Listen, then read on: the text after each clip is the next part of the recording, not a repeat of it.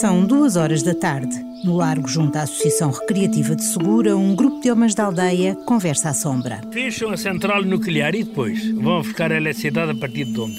Portugal não precisa daquilo. Precisa quando importa, quando importa a energia elétrica da Espanha, da França, Esse da Suíça. vem aqui de Alcântara. Ah, pois, pois, pois. A central nuclear é a de Almaraz. Com 170 habitantes, Segura, no Conselho de Idanha Nova, é a povoação portuguesa mais próxima da fronteira e por isso a única que teria que ser evacuada em caso de acidente. As pessoas da aldeia desconfiam da vizinhança da central, mas conformam-se. José Caldeira Fernandes, casado e bom rapaz. O que, é que, o que é que adiantamos dizer? Não concordamos com o Almarraz. Vamos todos para cada falso. Por cobrir-me com panos brancos ou não, por máscaras ou não pôr, vai tudo parar ao inferno. José ri-se, mas para o exército português, a central nuclear de Almaraz é uma ameaça real e o país deve estar preparado para proteger a sua população em caso de acidente. A Major Ana Silva comanda o elemento de defesa biológico, químico e radiológico do Comando das Forças Terrestres. Desde 2010 que esta oficial de engenharia e os 70 especialistas que estão sob o seu comando se preparam para entrar em ação com base numa simulação feita a partir de um programa da NATO. É um programa que visa fazer eh, estudos eh, e também o assessment, portanto, todo o aconselhamento eh, sobre medidas de mitigação quando acontecem acidentes nucleares, biológicos, químicos ou radiológicos.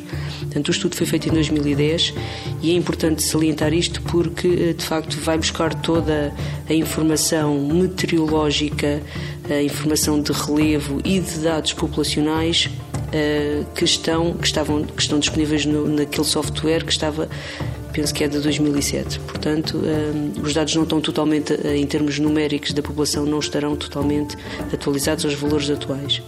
Portanto isto é um estudo teórico como estava a dizer que permite fazer aquilo que os militares fazem que é o planeamento.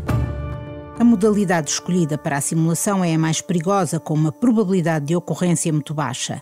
A referência é o acidente de Chernobyl, o rebentamento de um reator seguido de um incêndio. Apesar da distância, 100 km em linha reta, a radiação chegaria ao território português 12 horas após a explosão, atingindo potencialmente cerca de 800 mil pessoas. A Major Ana Silva traça o cenário da contaminação radioativa para as primeiras 40 horas. Os valores que estamos, a- que estamos aqui a falar são valores eh, que vão desde os eh, 100 millisieverts para, em termos de intensidade de dose, portanto, desde 100 millisieverts hora até os 0.1, que será essencialmente o valor que eh, afeta o território português. Nós eh, modelamos eh, até 40 horas após o rebentamento e paramos nas 40 horas porque depois a nuvem praticamente estabiliza. Isto apanha essencialmente os distritos mais a norte eh, de Portugal, sendo que o distrito de Castelo Branco será o mais afetado, mas sempre com valores baixos de radioatividade. Portanto, estamos a falar de 0.1 millisieverts hora, de acordo com, com o estudo que foi, que foi desenvolvido. Em termos de afetação do território português, temos eh, eh, vários distritos, como referi, poderemos afetar 800 mil pessoas e eh, nos conselhos de Idanha Nova, Castelo Branco e Pena Macor estamos a falar de eh, 45 mil pessoas, mas eh, com um nível de afetação que não estamos a falar de eh, efeitos imediatos de exposição à radiação. São sempre efeitos que se podem manifestar caso a exposição seja prolongada. A região junto à fronteira é a mais afetada e a única onde a evacuação das populações se impõe. E a povoação de Segura será eh, a parte do território português que fica mais, eh, mais afetada por esta por este, este tipo de acidente que foi modelado, sendo que é, é recomendável evacuar esta, esta, esta povoação. Depois, a nuvem radioativa começa a deslocar-se para norte devido à influência das cadeias montanhosas.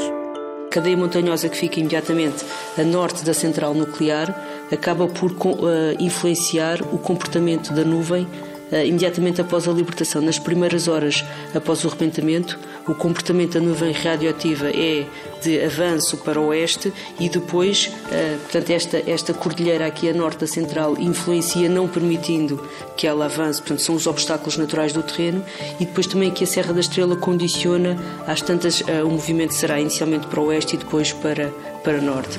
Na Autoridade Nacional de Proteção Civil, a entidade que coordena os meios de intervenção em caso de acidente, a simulação feita pelo Exército não é conhecida.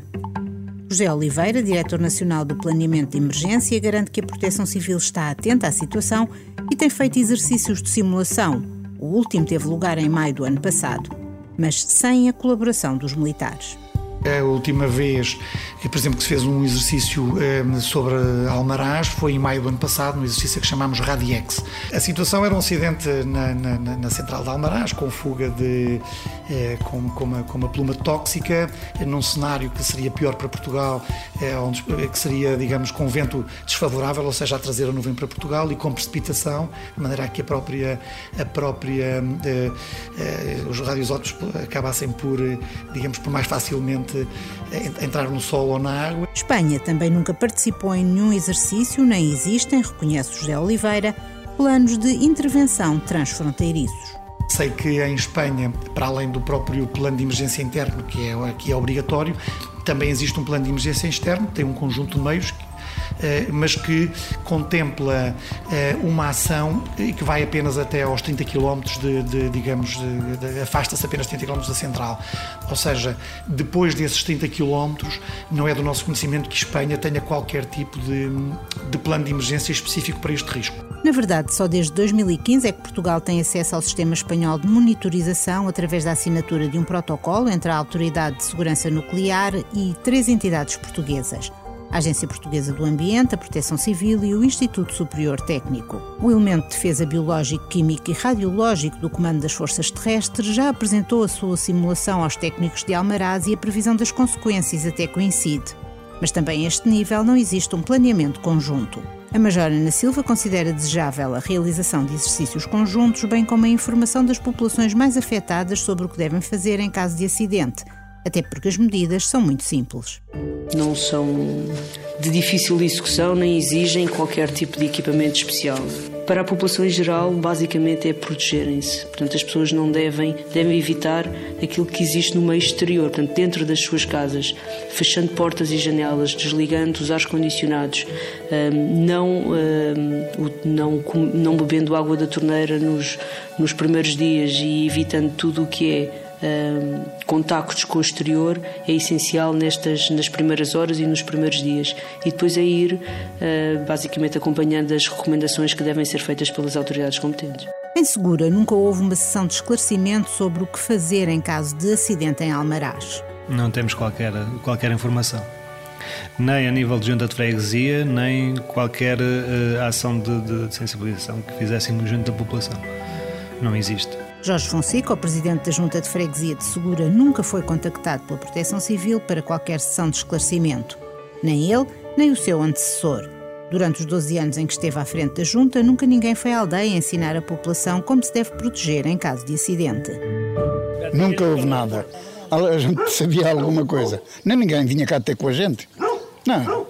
Acho que os nossos governantes deviam estar a sensibilizar as populações para o que desse e viesse. Como não, como eles estão-se nas tintas tão longe e comem todos do mesmo tabuleiro, encolhemos os ombros.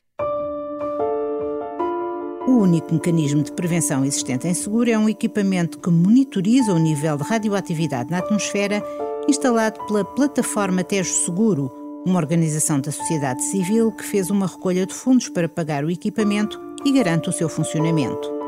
A maioria dos habitantes de Segura sente-se por isso abandonada. Eu chamo João Caldeira Pires. Não, não, não, não, não se está aqui bem, pois claro que não. Por mim, se houvesse uma votação, eu dizia não à central nuclear. Marcos Magro Martins. Eu sou contra o que lá está feito. Mais nada. Porque já houve uma central, uh, Silva Serra, ou não sei como foi, uh, fez o que fez, ainda hoje estão pessoas a sofrer por causa disso. Lucília Vaz. Uh, os nossos governantes, que a princípio começaram a, por fazer uh, ouvidos mocos, quando começaram a ver que aqui à volta viram que realmente havia, tanto do lado espanhol como do lado português, quem já estivesse a mexer e se calhar tiveram vergonha, entre aspas, porque eles não têm vergonha de nada, não é? Mas começaram a ver que teriam que fazer alguma coisa e então começaram a querer falar com os espanhóis, só que os espanhóis não passam cartão nenhum, não é? Outros, como faz notar Lucília Vaz, nem sabem muito bem o que se passa. Está a ver o tipo de pessoas que aqui estão, não é? Portanto, são velhotes que nunca ouviram falar disso e mesmo que ouvissem falar não sabem o que é aquilo. Sabem lá, olha, é o Benfica, o Sporting o... e pouco mais. José Pinheiro Barata. Não digo nada porque a mim ainda não me fez mal nenhum. Maria Emília Afonso. Posso falar, mas não, não ligo muito. Não ligo muito a essas coisas. Maria Emília não liga muito nem sabe o que fazer em caso de acidente. Nem ela, nem os outros habitantes da aldeia, nem os 800 mil portugueses que podem ser afetados pela radioatividade, caso o azar bata à porta da central nuclear mais antiga de Espanha.